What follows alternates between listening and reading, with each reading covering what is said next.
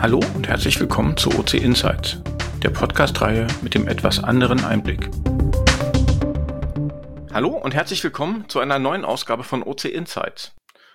Ja, heute freue ich mich, Anja als Co-Moderatorin begrüßen zu dürfen. Hallo Anja. Hallo. Ja, Anja ist Mutter und bewältigt selbst den Spagat zwischen HR-Managerin und Homeoffice und Kinderbetreuung. Hm. Ich glaube, schon alleine deswegen freut sie sich auf unseren heutigen Gast und den Austausch mit ihm. Absolut. Unser heutiger Gast hat iranische Wurzeln, einen Zwillingsbruder, ist Vater eines Kindes und malt gerne auf dem iPad. Er hat Medieninformatik in Köln studiert und sich dann entschieden, seine Doktorarbeit lieber in Spanien zu absolvieren. Hierfür entwarf er auch ein SCD-Modell. Er referiert gern mal über cyberphysische Systeme und ist viel im agilen Kontext unterwegs, was seine ganzen Zertifikate bezeugen. Herzlich willkommen, Rusbe Farugi. Oder muss ich sagen, Dr. Rusbe Farugi? Nein, nein, äh, Rusbe reicht vollkommen aus. Äh, ja, vielen, vielen Dank. Ähm, ja, vielen Dank für die Einladung. Ich freue mich äh, riesig hier zu sein. Ja, meine erste Frage ist, äh, ich habe auch äh, ein bisschen recherchiert, ne, wie man hört, SCD-Modell. Boah, das klingt sehr theoretisch. Was ist das? Ja. SCD-Modell, das ist aber schon super lange her, war die Kombination aus äh, Systemdenken, komplexes Denken und Designdenken, also Design Thinking. Und ich hatte mhm. das Glück gehabt, in einem Bereich äh, zu promovieren, äh, was man absolut heute braucht. Also systemische Betrachtungsweisen braucht man gerade als agiler Coach, äh, komplexe Systeme ja, wir leben in einem Zeitalter, äh, wo die Marktsituation sehr komplex ist, wo wir wirklich auch komplexe Systeme gestalten müssen. Und Design äh, Thinking für gerade, um die Kreativität in einem Team zu fördern. Genau, und das war, das war meine Doktorarbeit. Ich hatte ein riesen Glück gehabt, weil ich hatte vorher was ganz anderes machen wollen. Ich wollte eher in Richtung Programmiersprachen gehen, etc. und dann habe ich gemerkt gehabt, ey, das ist ja, ja, äh, ja anscheinend äh, die ganzen Technologien, die entwickeln sich ja schneller oder die Trends gibt es ja häufiger als in der Modeindustrie. Und hatte dann das Gefühl gehabt, ja, lass, lass mal was nehmen, äh, was so ein bisschen nachhaltiger ist. Und die eigene Sprache ist viel wichtiger und wiederkehrende Probleme gibt es in vielen Projekten, gerade die weichen Faktoren. Und habe mich dann eher dafür entschieden, statt äh, den neuen heißen Scheiß in einem Bereich von einer Technologie äh, ja meine ähm, Aufmerksamkeit zu richten. So kam es äh, mhm. zu der Promotion, ja. Aber gute Recherche, interessant. Also zwei Kinder, Frank. Ne? Ich habe jetzt ja nicht gesagt, ich habe eigentlich zwei Kinder. Aber hast zwei, ah. Äh, aus, ich habe nur eins gesehen. Genau, ich da gab es auch gesehen. nur eins. jetzt noch mal, warum in Spanien? Ach, das war ähm, witzig, weil wir die Dozentin sehr gut kannten. Die ähm, hat bei uns im Bereich Master ähm, ein Fach Wissensmanagement gelehrt und ja, wir verstanden uns sehr gut mit ihr und sie meinte, du kannst in Spanien ähm, promovieren, wenn du möchtest. Mhm. Und wir waren gerade dabei gewesen mit meinem Zwillingsbruder, dass wir äh, beim Fraunhofer Institut promovieren. Da wäre es wirklich eher technischer und äh, nicht mehr nicht so spannend gewesen. Und äh, dort, als wir in Spanien waren, die Sonne gen äh, genossen haben, und die Tapas, ne, in den Tapas-Bars waren. Des, deswegen äh, dachte ich mir, ja, genau, das ist wahrscheinlich eher der Grund, ne? Also das Leben, das dort ist, ne? Ich glaube. Äh ja, und es war äh, International PhD, also das war natürlich nochmal eine andere Sache, auf Englisch mhm. äh, zu schreiben und auf Englisch äh, zu präsentieren.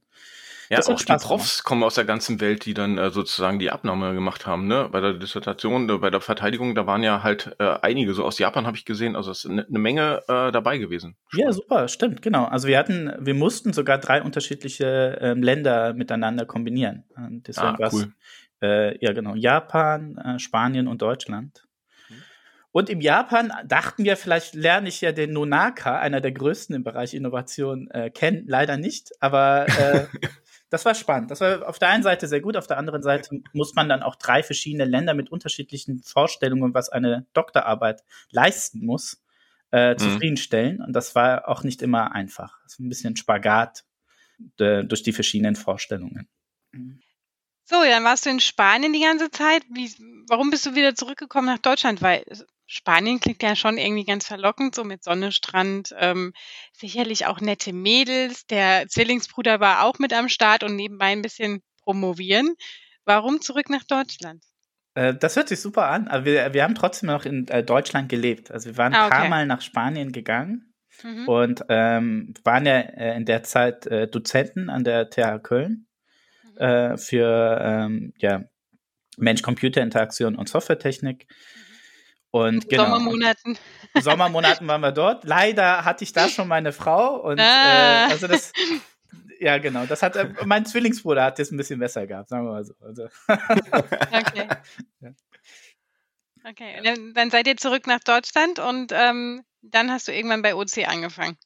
Genau, so ungefähr. Ich habe äh, während der Promotion ähm, waren wir dann in einem Beratungsunternehmen dann auch tätig gewesen. Also wir haben ähm, schon vorher dann ähm, gesagt, wir wollen ja nicht nur die ganze Zeit in der ähm, Theorie oder in der Lehre sein, wir wollen auch mal die Welt kennenlernen.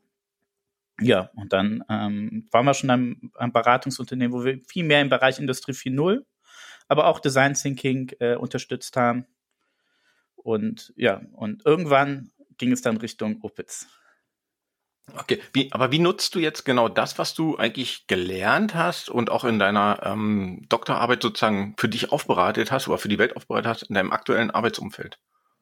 Total stark. Ähm, Gerade wenn es darum geht, ähm, eine starke Produktivität, eine gute Zusammenarbeit äh, zu gewährleisten, ähm, war die Promotion herrlich, denn da hatte ich so viel Theorie gelernt und äh, Design Thinking, ähm, da gibt es ja zwei Wellen. Es gibt die erste Welle, das ist die äh, wissenschaftliche Welle gewesen wo es extrem viel äh, dazu gab, was bedeutet, eine kreative Person zu sein, was sind die kreativen Eigenschaften, was ist ein kreativer Prozess, ähm, welche Blockaden ähm, ja, oder fördernde und nicht fördernde Aspekte der Kreativität gibt es. All diese Themen konnte ich ja wirklich ganz in der Tiefe mit der Doktorarbeit ja schon mal rein, äh, ja, reingehen. Und das kann ich extrem gut jetzt auch nutzen. Das bedeutet, es geht mir immer darum, wie kann ich anderen Raum zur Entfaltung, zur besseren Zusammenarbeit und Wirksamkeit schaffen.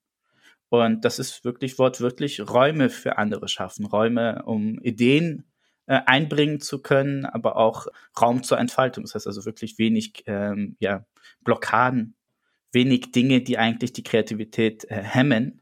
Ja, zu, diese Dinge zu reduzieren und dann eben förderliche Aspekte zu erhöhen. Und egal in was für ein Projekt ich bin, ich liebe diese Tätigkeit, das ist meine Leidenschaft mit vielen Methoden und bin super happy, dass ich das promovieren durfte und das jetzt auch wirklich anwenden darf.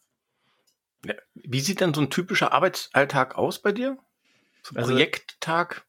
Das ist gut. Also einmal habe ich ja meistens mehrere Projekte. Auf der einen Seite unterstütze ich auch sehr gerne ähm, Opitz, das war mir auch wichtig. Nach dem dritten Beratungsunternehmen dachte ich mir, so langsam will ich nicht nur die Kunden unterstützen, sondern auch das eigene Unternehmen unterstützen. Also das heißt also, es gibt sehr, sehr viele Workshops auch intern und natürlich auch sehr, sehr viele Workshops für Kunden. Mhm. Und als Berater ist man schon äh, privilegiert, finde ich. Also man lernt ja so viele verschiedene Kulturen kennen, verschiedene Kunden, Konzerne etc. Wo hast du die Möglichkeit? Das ähm, stimmt, ja. Und äh, genau, und meistens ist es so, dass, äh, dass ich dann viel moderiere, viel coache. Und immer, egal ob es jetzt, jetzt gerade im Bereich der Politik, finde ich auch super spannend. Es muss nicht immer was mit Informatik und IT-Lösungen äh, zu tun haben, sondern ne, produktive Zusammenarbeit brauchst du, brauchst du immer. Mhm. Dass ein Team auch gut zusammenwirkt und ein, ein Ziel vor Augen hat und Eigenverantwortung etc. Es sind so viele Ebenen, die so wichtig sind. Die weichen Faktoren machen es aus, ob ein Projekt mhm. erfolgreich wird oder nicht. Meistens nicht die Technologie. Das heißt, du bist normalerweise aber auch viel unterwegs wahrscheinlich. Du hast ja vorhin erzählt, du hast auch Kinder. Äh, Gerade in Zeiten ja, von Corona ähm, ist das Reisen natürlich sehr, sehr eingeschränkt nur möglich. Es spielt sich viel zu Hause ab wahrscheinlich auch bei euch. Ähm, da ist natürlich auch viel Tumult mit zwei Kindern. Ich kenne das ja auch selber. Wie organisiert ihr euch da in diesen Zeiten? Deine Frau ist auch sehr aktiv. Wie läuft das Homeoffice? Ich glaube, das interessiert alle immer so. Vielleicht ein paar tolle Tipps. Ja, ähm, für die Welt da draußen. Auf der einen Seite hat es ja auch Vorteile. Ich glaube, meine Frau, äh, ich hatte jetzt vor kurzem ein Projekt in ähm, Hamburg gehabt, dann hatte ich ein Projekt oder habe jetzt ein Projekt in Berlin arbeite aber von zu Hause. Ähm, ja, also das, ich glaube, das sind die ja, ersten. Zu Hause Mal. ist Köln, muss man dazu sagen. Genau, ne? Köln, genau. Ist auch nicht schlecht. aber, auch ganz ja. okay, ne? genau. Und ich finde es ich find's total, meine Frau beschwert sich auf einmal nicht mehr. Also vorher war das so, wenn, wenn, ich war ja auch mal äh, ein bisschen auch in China unterwegs gewesen bei einigen Unternehmen. Und das, das hat meine Frau überhaupt nicht gefallen. Äh, ne, gerade wenn man Kinder hat, äh, will man auch die Zeit zusammen verbringen. Und da hat es auch mal einen Vorteil zu sagen, man ist Berater, man ist unterwegs, aber virtuell unterwegs. Das ist natürlich ein ganz anderer, äh, ja, was ganz anderes. Ja, und zu Hause mit den zwei Kindern macht extrem viel Spaß, ist auch manchmal kompliziert. Wir kriegen das aber gut hin. Ähm, mein, äh, meine Kinder haben das jetzt so langsam begriffen, dass es auch mal Calls gibt, wo man keine Zeit hat. Aber ganz am Anfang war es schwer. Ganz am Anfang war es richtig schwer. Schon interessant, Mhm. wenn Dreijährige das erste Mal dann sagen: „Mama und Papa sind im Call. Wir müssen jetzt leise sein.“ Ja. Das finde ich ähm, finde ich 'ne gute Sache, ähm, wie schnell doch solche kleinen Kinder Englisch lernen. Das ist super. Aber mein Sohn hat am Anfang nicht Call verstanden, sondern Nicole. Und dann ist er mal zu, zu meiner Frau gegangen und äh, meinte, ja, der Papa, der ist die ganze Zeit immer mit Nicole beschäftigt, ne? Den ganzen Tag. Das ist auch schön. Das, äh, diese Story muss man sich merken für die Zeit nach Corona. Ja, genau. Okay. Genau, das kannst du deinem Kind dann erzählen, wenn es 18 ist, so nach dem Motto, ja, hm, Nicole gab's nicht. genau. Faktencheck. Du bist viel im Agilitätsumfeld unterwegs. Was bedeutet denn für dich Agilität? Äh, auf der einen Seite in, in deiner Arbeit, ähm, in der Zusammenarbeit äh, mit dem Kunden, was bedeutet Agilität für dich da? Eine gute Frage. Ähm, auf der einen Seite Kundenfokussierung, weil wir ähm, agil bedeutet auch, dass man sich auf den Kunden einlässt, die Bedürfnisse von dem Kunden versteht, auch wirklich viele Reflexionen und Iterationen mit dem Kunden ähm, auch durchführt, um stets schrittweise lernend voranzukommen auf der einen Seite. Auf der anderen Seite bedeutet es aber auch, dass äh, man äh, pro Sprint versucht, auch immer stets besser zu werden. Also kontinuierliche Verbesserung äh, in Form von Teamzusammenarbeit, aber auch äh, was das Ziel angeht. Weil Agilität brauchst du ja gerade, wenn das Projekt komplex ist. Und äh, um Komplexität zu begegnen, braucht man eben viele Iterationen. Du musst oft fein justieren, du musst wieder fokussiert arbeiten. Und all diese Aspekte sind für mich Agilität auf der einen Seite und auf der anderen Seite ist es auch ein Mindset. Experimentierfreudig zu sein, Dinge zu machen, ähm, neue Wege zu gehen, verschiedene ähm, interdisziplinäre Teams, also unterschiedliche Perspektiven einzunehmen und versuchen, das Beste daraus zu machen. Und äh, ja, und das ist das, was ich gerne versuche einzuführen. Mal gelingt es gut, mal nicht so gut, aber es macht extrem viel Spaß. Und ob es jetzt mhm. agil heißt oder nicht, das ist jetzt, ich glaube, das war damals auch nicht so ganz. Also ich glaube, die wollten es eher flexibel und adaptiv nennen. Da gab es aber schon diese Richtungen. Irgendwann wurde es agil. Äh, es geht aber wirklich darum, dass man in komplexen Marktsituationen lernend vorangeht, immer feinjustiert und schrittweise zum Erfolg kommt. Ja, ist schon spannend, wenn man sich überlegt, ne, dass das Agile Manifest äh, gerade jetzt in den Tagen 20 Jahre alt wird. Und man überlegt sich, also das, was damals sozusagen postuliert wurde, hat heute immer noch Bestand. Das funktioniert gut, wenn man sich daran hält, wenn man danach arbeitet und strebt. Die IT-Welt hat sich aber so dermaßen gedreht. Finde ich schon, schon Wahnsinn. Also in der Hinsicht ähm, ein gutes Beispiel, dass auch bestimmte Sachen mal konstant haben können. Äh, auch da aber entwickelt sich eine ganze Menge weiter. Und du hast selber gesagt, ähm, du, du, nutzt halt viel äh, Methoden und so weiter. Ich persönlich finde ja beeindruckend, du malst auch ganz, ganz viel von dem, was du nutzt, selber. Ja. Und jetzt muss man dazu sagen, jetzt sind wir hier im Podcast, jetzt kann man es leider nicht sehen. Das sieht wahnsinnig gut aus. Also wenn ich mir meine Krickelkrackel anschaue ähm, und äh, deine Bilder, das sind Welten. Wo nimmst du die Zeit her? Also das ist ja für mich doch mal Wahnsinn. Äh, das macht mir extrem viel Spaß. Es ist äh, nicht nur das Malen äh, auf Flipcharts. Ich habe jetzt äh, für, äh, für den Workshop heute ähm, haben wir auch etwas aufgebaut in einem Miro-Board, das visuell einfach perfekt aussieht. Und das ist mir wichtig, ja, einfach in eine andere Welt hineinzutauchen, ähm, mhm. Spaß an der Sache zu haben. Spaß ist so entscheidend für, für die Kreativität, weil sie viele, viele Synapsen befreit, viele Zusammenhänge werden ganz anders wahrgenommen. Und ähm, man ist auch ähm, ja offener anderen gegenüber, neue Ideen einzunehmen. Also Spaß spielt ja eine große Rolle und das visuelle Denken, äh, visuelle Entscheidungen, äh, also für die Entscheidungsgrundlage ist das visuelle Denken ja auch noch so wichtig. Und das, das wollen wir natürlich fördern. Und deswegen male ich dann sehr gerne. Es geht jetzt nicht darum zu zeigen, wie gut man malen kann, das ist gar nicht mehr entscheidend, sondern einfach neue Welten ähm, ja zu erstellen, um einfach das Potenzial äh, Dinge anders zu machen, zu erhöhen. Ähm, es ist Musterbruch. Also vielmehr sind es Musterbrüche, die ich versuche einzubauen, damit man nicht wieder in die eigene alte ja, Dynamik, die man kennt, wieder zurückfällt, sondern sieht, oh, warte mal, hier passiert was anderes, als ich gewöhnt bin. Ne? Und äh, hier muss ich vielleicht auch mal ähm, neu denken. Das ist das Entscheidende. Und hast du dir das dann so ein bisschen selber auch beigebracht oder hast du da mal irgendwie einen Kurs belegt? Gibt ja so ganz viele Kurse, die man da auch machen kann. Wir bieten ja auch das eine oder andere da an in die Richtung. Ähm, oder einfach ähm, selbst so über die Jahre hinweg. Was das Malen angeht, äh, mit meinem Zwillingsbruder. Also ich glaube, wir haben, wir waren dann äh, nach Deutschland gekommen. Das erste, was wir gemacht haben, war Malen. Das war unsere Sprache äh, ganz am Anfang. Und äh, so gesehen brauchten wir da keine keine Kurse.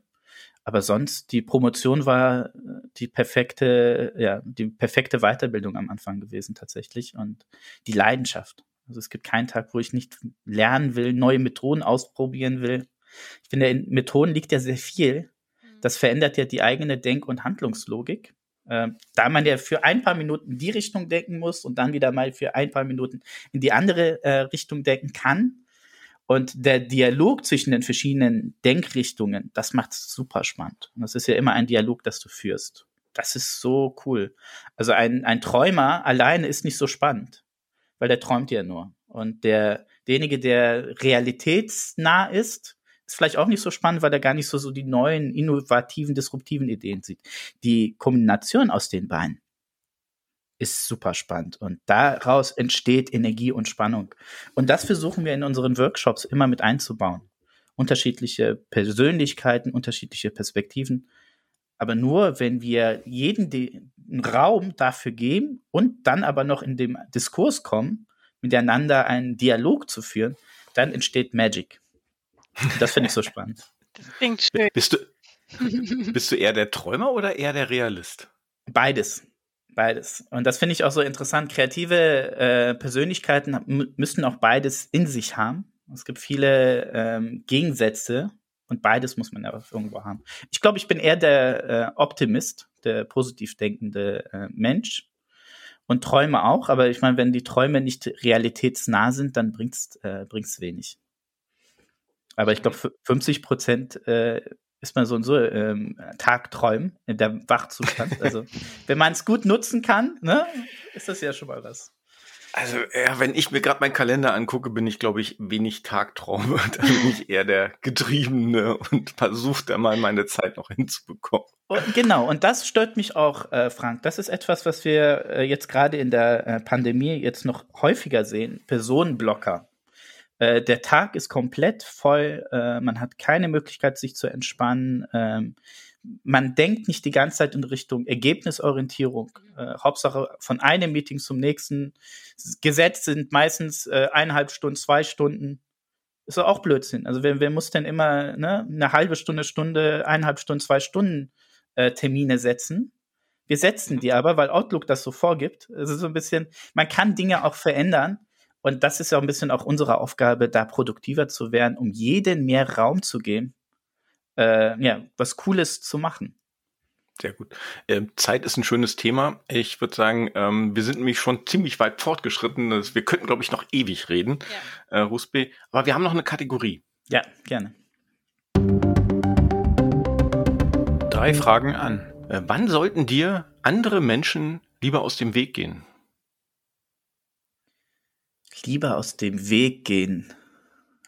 Ich hoffe, ich hoffe nicht, dass die aus dem Weg gehen sollten. Also es, es gibt wenn ich schlafe, sagen wir mal so, wenn ich schlafe, sollten die mir aus dem Weg gehen, dann brauche ich mal mal eine Ruhe. Aber sonst nein, ich bin da ein offener Typ. Ich freue mich äh, jederzeit, wenn ähm, jemand da ist und ähm, seine, seine Themen hat oder mit mir spricht.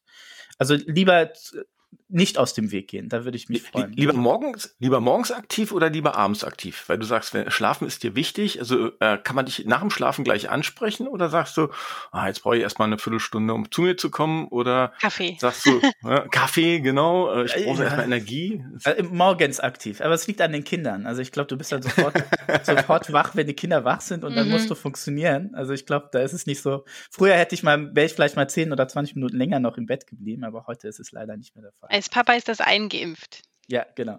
Ja, das verstehe ich. Okay. Hast du dich schon mal als jemand anderes ausgegeben? Als mein Zwillingsbruder, ja. Das aber passiert Hast häufig. Du? Also das, wir sind ja eineige äh, Zwillinge. Wir sehen äh, sehr ähnlich aus und äh, ja, also es, die die ein oder anderen Späße waren auch mit dabei. Jetzt geht's nicht mehr. Jetzt sehen wir uns nicht so ähnlich aus aber äh, als Kind äh, total häufig, aber oftmals hat man mich ja auch äh, als dem Falschen, sagen wir mal, ne, begrüßt. Also das kam mir auch schon mal vor. Lass mich raten, aber in der Schule war das. In der bestimmt. Schule, genau, Ihr habt ja. die Arbeiten immer getauscht. Äh, es hat immer derjenige das geschrieben. Ja, wir haben es nur einmal gemacht im Studium und da ist es fast auch schief gegangen und dann haben wir gesagt, das machen wir nicht nochmal. Also ja. Klausuren sollte man dann selber schreiben, aber tatsächlich war einmal im Urlaub und dann hat man Zwillingsbruder für mich ein, keine Klausur, aber eine Art Praktikum, eine Übung äh, doppelt gemacht. Einmal für sich und einmal für mich. Für sich hat er es perfekt hingekriegt, aber jetzt, dann, wo es dann, äh, wo er dann für mich die Übung auch noch schaffen sollte, da kam er ins Schwitzen und dann wurde es auch spannend und dann dachten wir, ach komm, das äh, machen wir nicht nochmal. Also. jetzt, jetzt zu der Doktorarbeit. Hättest du gern äh, die Doktorarbeit mit deinem Bruder getauscht? Ähm, nein, er hatte schon eine sehr, sehr coole Thematik. Also er hat ja auch schon fast das Ähnliche gemacht, nur hat er sich die Segno angeschaut. Also wie mhm. war ähm, Design zu, äh, zu der, äh, also in der Renaissance-Zeitalter. Wie hat Da Vinci äh, wie war die Kreativität von Da Vinci etc. Es war super spannend. Ähm, aber auf der anderen Seite war es auch total schwierig für ihn. Er musste eine Menge lesen. Und es war eine ganz andere Form von Sprache. Aber ja, genau, also das. Da lieber nicht. Also du hättest deine Arbeit nicht verteidigen können, sondern da, da warst du froh, dass du deine hattest. Genau. Das okay. Tut mir jetzt auch heute gut. Ja. Sehr gut. Ja, dritte Frage. Ähm, was würdest du bei einem Brand auf jeden Fall aus deiner Wohnung mitnehmen wollen? Absolut, äh, meine Kinder und meine Frau. Also das ist, ohne die äh, würde ich nicht leben wollen. Das ist, das ist ja, das ist die Sonne meines Lebens. Und das ist auch die Entspannung, die ich dann jeden Tag bekomme. Und deswegen finde ich es auch toll mit Homeoffice. Man hat ja beides. Mhm. Äh, ja. Und äh, falls wäre mein Zwillingsbruder auch da, dann hätte ich meinen Zwillingsbruder natürlich auch mitgenommen. Aber Gegenstände vollkommen unwichtig. Also da, bin, da, ah, da hänge ich nicht mhm. dran. Ich glaube, das ist auch die schönste Liebeserklärung, die man geben kann. Das glaube ich auch. Finde ich, finde ich, ist eine schöne Ansage in dem Sinne. Husbe, ich danke dir ganz doll für das äh, angeregte Gespräch, für den Austausch. Und wir sind auch schon mit der Zeit wieder am Ende und wir freuen uns drauf, beim nächsten Mal wieder einen neuen, frischen Gast begrüßen zu dürfen. Ich bin jetzt schon neugierig, wer das sein wird. Mal schauen. Also in dem Sinne schön neugierig bleiben und bis zum nächsten Mal. Ciao. Ja, vielen Ciao. Dank. Hat sehr viel Spaß gemacht.